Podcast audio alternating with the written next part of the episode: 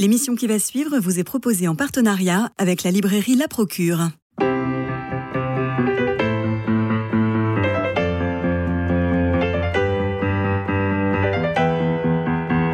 Culture Club, une émission produite par Radio Notre-Dame et diffusée également par RCF. Christophe Maury. Myrna Elou, bonjour. Bonjour. Nous recevons aujourd'hui Adia Descharrières, bonjour, qui publie chez Alba, chez Alma Éditeur un roman qui s'appelle Formol. Alors après deux romans, grande section, puis Arabe, qui fut sélectionné pour le prix Renaudot, c'était en 2019. Vous arrivez avec ce troisième roman. Vous êtes né au Koweït, vous avez vécu à Cannes, Damas, en Californie aussi, à San Diego précisément. Vous êtes docteur en chirurgie dentaire. Vous exercez ce magnifique métier et écrivez et poursuivez une œuvre, un peu comme Antoine Sénang d'ailleurs chez Grasset, qui publie un roman par an tout en étant neurologue. Nous le recevrons bientôt. Euh, alors, c'est Formol, c'est une histoire d'amour incandescent dans un contexte singulier. Paul est médecin légiste. Il a rencontré Cécile sur les bancs de la fac. Ils se sont mariés. Quelques décennies plus tard, il rencontre Alma, plus jeune de 25 ans. Elle est sa psy et s'interdit évidemment de franchir la frontière soignant-patient, comme vous, naturellement, dans votre cabinet, je l'espère. Pourquoi Paul suit-il une analyse Adia de Charrière? Alors, Paul, euh, c'est un médecin légiste qui est à la veille de ses 50 ans. Euh, au début du roman. Et effectivement, il a commencé une analyse quelques mois avant ce dîner. Euh, il se trouve que Paul a perdu sa mère quand il était enfant et que sa mère s'est donné la mort peu de temps avant ses 50 ans. Et comme beaucoup de gens qui euh, ont perdu des êtres chers quand ils étaient jeunes, Paul inconsciemment a refoulé cette date qui est la date à laquelle sa mère a perdu la vie. tous les enfants qui ont perdu un parent, peu importe leur âge au moment où c'est arrivé, ont comme, comme date clé dans leur vie le fameux âge auquel la date, enfin la, vie s'arrête. Et pour Paul, vraisemblablement, il a été accompagné euh, pendant son enfance, son adolescence, de l'idée qu'il ne parviendrait jamais à atteindre ses 50 ans. Ça a développé chez lui une certaine peur euh, de la mort, dont il s'est accommodé finalement en en faisant son quotidien. Ben oui. Donc euh, Paul est devenu légiste pour justement se banaliser la mort. Alors, il n'a aucune émotion, même l'alcool ne lui fait rien, et disséquer les cadavres le laisse de marbre. L'anapathologie est une discipline comme une autre, ou plutôt, elle diffère par la passivité du, du patient, parce qu'il est mort. Euh, vous, avez, euh, euh, vous avez disséqué des corps, j'imagine en oui, médecine? Oui, en fait, je fais partie de cette génération qui a précédé le grand scandale des charniers à Descartes. Donc, moi, j'ai connu la dissection sur corps humain. En chirurgie dentaire, elle avait ça de particulier qu'on disséquait des têtes. Donc il faut imaginer avoir 20 ans, euh, monter au dernier étage euh, de, la fac de médecine euh, rue des Saints-Pères, entrer dans une immense salle dans laquelle vous avez des grandes tables comme des buffets, avec une multitude de têtes posées dessus qui n'attendent qu'à être disséquées. disséquer un corps, disséquer une tête, ça a évidemment une vertu d'apprentissage anatomique évidente. En revanche, on se retrouve quand même devant le fait qu'on ne peut ignorer qu'il y a une personne qui a précédé ce corps. Et euh, de la même façon que Paul euh, ressent euh, au moment où il est face à, un corps de façon très vive le fait qu'il y ait une existence qui ait précédé cette mort, quand on est étudiant et qu'on est face à un corps, on ressent très fort l'existence de la personne qui a donné son corps à la science. Je vous cite. Vous savez comment les étudiants décrivent leur premier cadavre de dissection en général? Mannequin cireux qui pue le formol, zombies aux yeux vitreux parfumés à l'essence de nécrose ou encore peau de poulet sur viscères putréfiés. Voilà ce que j'ai entendu lors des séances de soutien aux élèves que les internes en psychiatrie organisent à destination des étudiants en deuxième année pour leur permettre d'exorciser l'angoisse liée à leur première dissection. Ce n'est pas rien d'apprendre l'anatomie en grandeur nature, sur un cadavre, un vrai mort, les mots à l'égard des corps que l'on qu'on leur confie sont durs, car ainsi ils peuvent les considérer de façon factice et créer une distance avec le réel. Myrna Elou, vous avez une lecture passionnée euh, de Formol. Oui, tout à fait. Formol, pour moi, c'est vraiment le mystère intime. C'est un texte que j'ai trouvé très fin, très intelligent. Euh, en plus, je trouve que ce thème du désir de vie et de la pulsion aussi de mort, c'est un thème qui est, rarement en fait exploré. Et là, vous l'avez vraiment très bien passé au scalpel. Pour moi, c'est ce roman vibre d'une atmosphère singulière. Et, j'ai beaucoup aimé justement ce titre, ce titre qu'on peut sentir, parce que je trouve qu'il correspond très bien à votre personnage de Paul. Est-ce que vous voulez nous, nous parler de ce choix de titre, euh, Adia de Charrière? Oui, en fait, pour une particularité, il est hyperosmique, c'est-à-dire qu'il sent très très fort les odeurs. Ça, ajoute un peu à sa singularité. Euh, il dit que ça fait de lui un légiste un peu hors, norme, mais en tout cas, il se souvient des êtres humains et, euh, et, des endroits et des lieux et des moments, notamment par leurs odeurs. C'est le, le, sens de l'odorat est un sens qui, à mon, à mon, sens, est très sous-estimé parmi les autres sens. On parle beaucoup du goût, on parle beaucoup du toucher, de la vue et de l'ouïe. En revanche, on parle peu de l'odeur parce qu'on a du mal à se personnifier ce qui est une odeur. Si je vous parle d'une couleur, vous pouvez tout de suite imaginer ce dont il s'agit. Si je vous parle d'une odeur, il y a un côté un petit peu abstrait, un peu cotonneux. L'odeur est presque un personnage secondaire dans ce roman. Et il fallait, pour le titre, arriver en un seul mot à pouvoir parler de la singularité de la profession de Paul, de la singularité de son hyperosmie, du fait que les odeurs sont présentes, et aussi parler de cette pulsion de vie, de cette pulsion de mort. Pourquoi le formol? Le formol, c'est ce liquide qui permet de maintenir les organes, les corps dans leur état après leur mort, les maintenir intacts. Et l'idée sous-jacente du titre, c'est qu'à la façon dont le formol conserve les corps, les humains sont capables de maintenir leur mort. Je crois que la particularité de Paul et Alma dans ce texte, et ce qui fait la particularité de leur rencontre, c'est qu'ils sont tous les deux habités et tous les deux euh, accompagnés des morts qui les ont précédés. Sa mère pour Paul et son père pour Alma. Alors vous passez d'un jeu narrateur à un autre, on a la voix de Paul et celle d'Alma, la, narration qui s'entrecroisent et qui finalement s'unissent. Alors qu'ils sont bien distincts au départ. Et ce que j'ai trouvé, excusez-moi, très intéressant par rapport à cette, euh, cette double voix, c'est que souvent dans, les, dans le roman choral, on a plusieurs voix qui se contredisent ou qui donnent des points de vue différents. Et là, même si on a deux personnages, ce que j'ai trouvé vraiment très réussi, c'est qu'en fait, les deux voix se confirment l'une l'autre. C'est vraiment comme une pièce musicale. Oui, en fait, euh, l'idée était vraiment d'avoir une écriture qui ressemble à la fugue musicale. C'est-à-dire que les voix sont là pour raconter la même histoire. Elles sont là pour raconter la même histoire, non seulement d'un point de vue comme dans un roman choral avec un changement de point de vue, mais surtout euh, d'un point de vue émotionnel qui, diffère, mais sur une histoire qui est la même. Et euh, au départ, ces voix se, sont assez éloignées et au fur et à mesure du texte, elles se rejoignent, elles se lient et elles se fuient pour finalement aboutir à la, à la même histoire et, quelque part à la même conclusion, même si euh, la conclusion est assez euh, évasive. Alors, ah, oui. Je, voulais juste, euh, pour revenir vraiment au roman de façon plus large pour, pour les auditeurs, expliquer que Paul reçoit un coup de fil, il est appelé parce qu'un corps a été découvert. Par Et en fait, le flic. Voilà, son, son, collègue. Et en fait, le roman c'est euh, Paul qui est au volant de sa voiture dans la nuit. Il file euh, sur la côte d'Azur pour euh, aller rejoindre le lieu où le corps a été découvert. Et pendant qu'il est dans, cette, dans, sa voiture, il s'anesthésie de souvenirs. Il repense à sa première autopsie. il parle de son, de son sentiment d'étouffement et de son besoin de plonger pour respirer. Et c'est là que, en fait, on, comprend, on, déroule toute l'histoire de cette rencontre avec Alma, qui est donc euh, une interne en psychiatrie, euh, leurs échanges et toutes ces sensations euh, que Paul s'interdisait, revit, etc. D'autant qu'il sait qu'il va à la découverte d'un corps de femme. Voilà, donc là, il projette, il pense, il s'imagine, il est même assez, assez convaincu.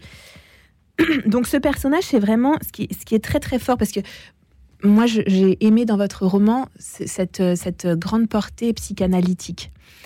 Ce personnage, c'est Eros et Thanatos. Il est, il est assez noir, ce, mmh. personnage. Il est perdu dans la vie. Il côtoie la mort au quotidien, justement, pour en avoir euh, peut-être aussi moins peur. Il a tout socialement. Il a réussi. Hein. même si c'est un masque et que lui, il étouffe, hein, mais a priori, a priori, il a tout. Il se sent extérieur aux événements pour autant. Euh, c'est lui qui s'est d'abord imposé à vous justement comme une comme une pulsion, ce personnage qui est très très singulier et très particulier? Oui, alors pour en revenir à la voiture, euh, il y a, euh, y a ce, ce, motif effectivement du fait qu'il est enfermé en voiture et qu'il avance. Il faut bien imaginer que la voiture va quasiment agir comme un, comme un cercueil sur une personne. Hein. On est dans un lieu enfermé, on n'a pas d'issue, il est sur une route, il est lancé il n'a pas d'autre choix qu'avancer vers un lieu vers lequel il ne veut pas se rendre. Et c'est notamment parce que sa pulsion de mort, à ce moment-là, est très recrutée, que tous ses souvenirs euh, viennent euh, en cascade euh, lui parler. C'est un petit peu comme dans les choses de la vie.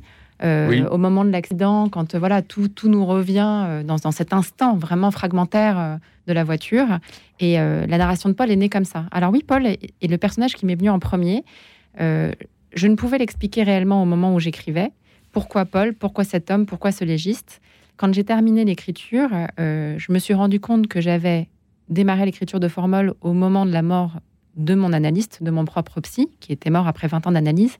Et je l'ai terminé au moment où j'avais dépassé l'âge de mon père, qui est mort juste après son anniversaire de 43 ans. Euh, et, je pense que c'est pour ça que les dates m'ont beaucoup obsédé aussi euh, dans, le, dans le texte, qu'on a eu un, personnage qui a tourné beaucoup autour de ces histoires de mort. Et quand j'avais la narration de Paul, j'avais un texte que je trouvais assez satisfaisant, mais qui en revanche était très implicite. Et donc non seulement en le considérant en tant que livre, je me rendais compte que ça pouvait être compliqué pour un lecteur, mais en plus moi il me manquait plein de, il manquait plein de clés. Et la voix d'Alma est arrivée, et je dois dire qu'elle m'a permis moi-même de comprendre un peu plus Paul. Alors il y a un désir très très fort, mais qui n'est pas sexuel, qui est de toute la personne, et aussi le désir du vertige. Vous écrivez, aussi abstraite que je l'ai désiré, Alma était liée à ma vie terrestre. Pourtant, je ne voulais pas basculer dans le réel avec elle. Le réel m'a toujours foutu la trouille, écrit Paul. Et on sent que il ne faut pas basculer. Et on est toujours sur cette ligne de crête. Et les deux, Alma et Paul, aiment chacun se mettre en danger. Dans les moments douloureux, elle aime marcher sur une crête et jouer avec le vertige, laissant un pied au-dessus du vide. Et Paul, lui, aime descendre sous l'eau et y demeurer jusqu'à frôler l'asphyxie. Alors, elle est aérienne, il est aquatique. On est toujours sur la corde raide, je vous cite. Lui parlez-vous à qui? Au corps que vous allez examiner. Lui parlez-vous, Paul? Je voudrais ignorer qu'il a été ne pas lui adresser la parole, mais je ne peux pas m'en empêcher. Quand je suis seul, je lui raconte ce qui lui est arrivé, et au fur et à mesure de mes découvertes. Les paroles sont enregistrées dans le dictaphone. Personne ne sait que ce n'est pas à la machine que je m'adresse. N'y a-t-il rien qui apaise un peu vos protocoles? Apaise? Oui, n'avez-vous pas parfois accès à une sérénité dénuée d'obsession? Si l'alcool n'est pas un refuge, en avez-vous un autre, Paul? Oui, vous le connaissez. Oui, vous plongez, racontez-moi encore. Je pars en mer, seul, quand je suis loin de la côte, je plonge, longtemps, suffisamment pour éprouver un léger malaise, pour ignorer tout ce qui m'habite. Je me coupe des autres, je me débarrasse de la lumière et du bruit pour fuir la vie et pour ignorer la mort. Je fuis la gravité. Comme moi, et mon refuge secret, oui. Le vide, racontez-moi encore. Au lieu de fuir la gravité, je la nargue. Je monte sur les hauteurs de Cannes, de Monaco, je cherche la hauteur. Quand la vie devient impossible à supporter, je me balade sur les rochers et je me demande chaque fois si un jour j'oublierai de ne pas tomber. Vous côtoyez la mort pour oublier votre inconscient, de la même façon que vous plongez dans votre inconscient pour oublier votre mort. Alors, s'il fallait mettre en musique votre roman Formol, Alia de Charrière, moi j'ai pensé à ça.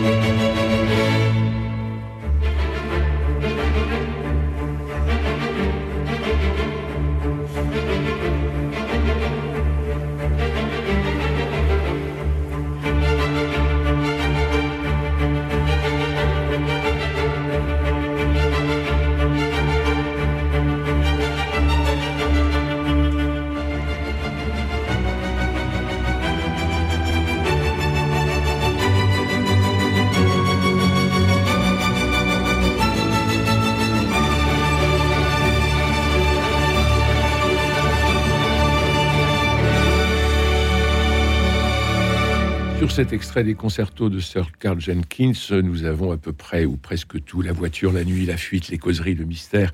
Adia Descharrières, vos deux personnages dans votre roman Formol, publié chez, chez Alma Éditeur, sont dans l'interdiction toujours. Alma écrit, je cite, Mon corps avait terriblement besoin de celui de Paul, mais mon esprit me refusait ce que cette union signifierait. On est dans ce mystère-là? En fait, on est un peu au-delà de ce mystère-là. C'est-à-dire que, et on l'entend très bien dans l'extrait qu'on vient d'écouter, je pense que l'urgence de vivre jaillit quand la mort est proche. Et dans la pulsion de vie, dans l'urgence de vie, euh, Alma ressent cette attraction très forte pour Paul, mais elle est intellectuellement capable, tout à fait, enfin, tout à fait capable de, de comprendre qu'il ne s'agit pas d'une volonté de se mettre en union avec quelqu'un. Elle n'est pas amoureuse de Paul. En revanche, elle a un désir très fort, et ce désir, qui pour elle est un désir un peu charnel, mais décorrélé d'une existence réelle, c'est simplement sa pulsion de vie qui jaillit parce que il, lui met en lumière sa propre pulsion de mort. Alors, euh, il y, a un autre, euh, il y a un autre thème qui, euh, qui est disséqué dans votre roman. C'est le cas de le dire. Oui, tout à fait. c'est pas, c'est pas au hasard que j'ai dit ça. c'est c'est l'idée aussi de, la vitrine sociale, les normes, parce que vous explorez énormément les habitudes, les apparences, les certitudes. Euh, est-ce que, est que cette démarche vous intéresse particulièrement? Oui, en fait, globalement, tout ce que l'être humain fait pour se maintenir en vie m'intéresse. Moi, j'ai toujours été complètement fascinée par le fait qu'on arrive euh, à, se réveiller le matin, à s'habiller, à aller au boulot, à manger, euh, en ignorant qu'on est tous nés pour la même destination, la mort. Et je trouve ça complètement euh, incroyable, cette, cette, cette résilience dont fait preuve l'être humain au quotidien, de réussir à vivre. Et je pense que le quotidien, que le fait de réitérer tout le temps les mêmes choses, que les banalités sont finalement euh, une sorte de trouble obsessionnel compulsif qui nous aide à maintenir le cap. Et en ça, j'ai euh, une certaine euh, tendresse pour le quotidien et je pense qu'il ne faut pas sous-estimer ce qu'il nous apporte. Dans des moments compliqués comme on vit en ce moment avec l'actualité par exemple, on pourrait trouver ça un peu dérisoire finalement justement de se lever, d'aller au boulot alors que la mort est si proche et si est, tellement réel et tellement palpable. Alors qu'en réalité, c'est ces quotidiens-là qui nous apportent des belles choses et qui nous permettent de nous maintenir en vie. Pulsion de vie, lorsque vous parlez des adolescents, les adolescents focalisés sur un inaccessible être aimé ont accepté de modifier l'objet de leur obsession amoureuse. On est en été. Loin du collège, loin du lycée, ils ont accueilli des rencontres extérieures à leur cercle proche, parfois sont tombés amoureux d'un autre que celui qu'ils avaient vainement convoité durant l'année scolaire. Ils ont donné un nouveau sens à leur vie. Les couples tièdes se sont redécouverts alors que leurs vêtements couvrent légèrement une peau tannée par le soleil. Sous leur épiderme brûlé s'est éveillé un autre, plus libéré, plus exalté. Le temps d'un été, ils ont changé de peau. Chacun a exploré une nouvelle passion, le tennis, la marche ou le bilboquet, peu importe. L'été apporte un nouvel objet à investir, de nouveaux objectifs à accomplir, de nouvelles envies, de nouveaux désirs. Quel tremplin. N'est-ce pas? Mais c'est vrai que euh, le rythme des vacances, le rythme de casser. Pourquoi est-ce qu'on aime tous tant les vacances On aime tous tant partir? Parce que on a besoin pour pouvoir euh, un peu régénérer son propre fuel d'avoir de nouveaux objets euh, à investir. On a besoin d'avoir des objectifs. Et ne serait-ce que partir en vacances ou organiser quelque chose, c'est un nouvel objectif. Alors la brièveté des chapitres permet une lecture en un souffle. Ce sont des dialogues savoureux. Euh, écoutez plutôt, euh, tenez Myrna, vous allez faire Alma et moi je vais faire Paul. Je ne serai pas toujours là, Paul. Pourquoi? Je ne vais pas y arriver. Où serez-vous? Je serai ailleurs, Paul, et vous ne viendrez pas me chercher. De quoi avez-vous peur? Je vais disparaître un peu, Paul. Ce que nous ressentons, nous ne le maîtrisons absolument pas. J'ai besoin de vous, Alma. Je sais. Je ne veux pas être sans vous. Moi non plus, Paul ni avec vous, ni sans vous. Ne me laissez pas. Un jour, je fuirai parce que j'y serai contrainte. Si vous ne me voyez plus, peut-être vous sentirez-vous perdu, mais vous surmonterez cela. Voilà, en un dialogue, deux pages, un chapitre, et presque tout est dit. C'est-à-dire qu'on a ce mouvement, on a cette interrogation, et toujours, euh, Adia de Charrière, dans votre roman Formol, ce mystère, ce mystère de la rencontre. Oui, en fait, la rencontre en général paraît mystérieuse. Elle l'est en réalité pas tant que ça. on a tous dans nos vies des personnes auxquelles on s'attache particulièrement, des personnes qui nous intriguent, des personnes qui nous obsèdent. Et je crois qu'on est tous en fait habités par un certain type de transfert qui se met en place. Euh, pourquoi certains enseignants plus que d'autres nous fascinent dans notre enfance? Pourquoi est-ce qu'on tombe amoureux de telle ou telle personne? Pourquoi est-ce que d'autres en fait nous rebutent ou, euh, ou nous dégoûtent Je pense que c'est simplement parce qu'on revit sans cesse des sensations de l'enfance, des sensations de l'adolescence. Et, euh, et chez Paul et Alma, il y a quelque chose de très fort parce que Alma, d'une certaine façon, revit une sensation qui est liée à l'amour qu'elle portait à son père et en même temps la sensation qu'elle a ressentie au moment où elle l'a perdu. Quant à Paul, il ressent en, rencontrant Alma le vide qu'a occasionné la perte de sa mère. Et je pense que c'est quand le, sentiment qui est euh, recruté est le plus important, le plus fort de sa vie, que la rencontre est, justement euh, quelque chose de très grand. Mais là, il est dans sa voiture. Serge l'a appelé.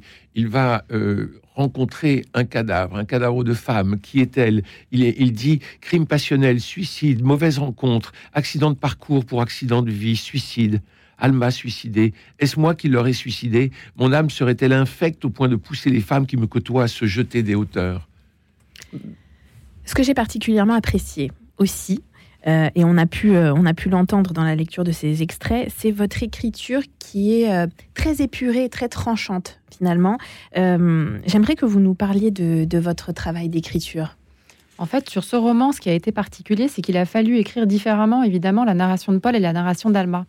Donc, dans la narration de Paul, on a quelqu'un qui a un certain âge, qui a une expérience de vie, qui a une analyse assez froide des choses, qui est un homme, qui est un homme sombre, et donc, un homme marié. Un homme marié. Et qui aime sa femme. Oui, qui aime sa femme. D'ailleurs, c'est pas du tout. Euh, ça, il faut vraiment le dire. Hein. Oui, oui, c'est pas du tout une question d'homme qui s'ennuie à 50 ans et qui a envie. D'ailleurs, il le dit. Hein, il dit Je ne serai jamais le chef de service. De façon très courte. Euh, Paul hmm. m'a aussi parlé de Cécile avec une délicatesse telle que je ne pouvais que l'admirer sans même la connaître. Il n'a jamais évoqué leur couple. Ce dont il aimait parler, c'est la douceur qu'elle apportait dans sa vie. Il la racontait comme on décrirait une odeur d'iris une senteur délicate, douce comme une fibre moelleuse et précieuse. Cécile était là, à Simiès, la dernière fois que j'ai vu Paul. J'ai tout fait foirer ce soir-là. Mais il y, a, cette, union très profonde entre Cécile et Paul. Absolument, et c'est pas du tout une. D'ailleurs, c'est pas du tout un manque d'amour qui le conduit à, avoir un, trouble très profond pour Alma. Encore une fois, la mort est beaucoup plus en cause que, l'amour ou que l'amourette. Euh, et sur la narration, ce qui était important, c'était justement de rendre compte par le jeu narratif du caractère du personnage. Euh, Alma, elle est plus jeune, elle est interne, elle s'emballe, elle fait des phrases beaucoup plus longues. En plus, elle est en train de parler à son évaluateur, donc euh, elle, a, un mode de narration qui est beaucoup plus direct, qui est, presque moins lyrique, euh, qui permet justement de faire la différence entre les autres. Après, c'est vrai que je suis très attachée aux mots, à leur sonorité, à la beauté des phrases.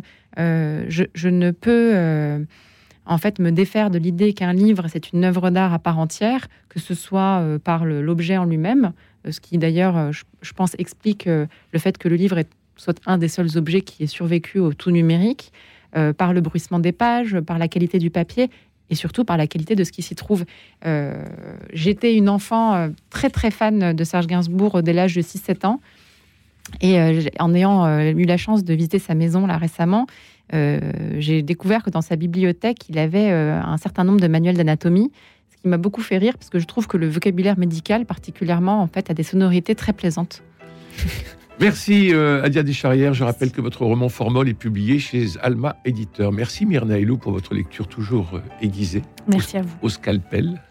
Merci à Jean-Paul Lérine, François Dudonné, Philippe Malpeuch, Louis-Marie Picard et Camille Meyer pour la réussite technique de ce Culture Club. Demain, mais c'est mercredi, bah, nous irons au cinéma pour parler notamment de L'Enlèvement, film de Bellocchio. C'est un événement. D'ici là, prenez soin de vous et des autres et je vous embrasse.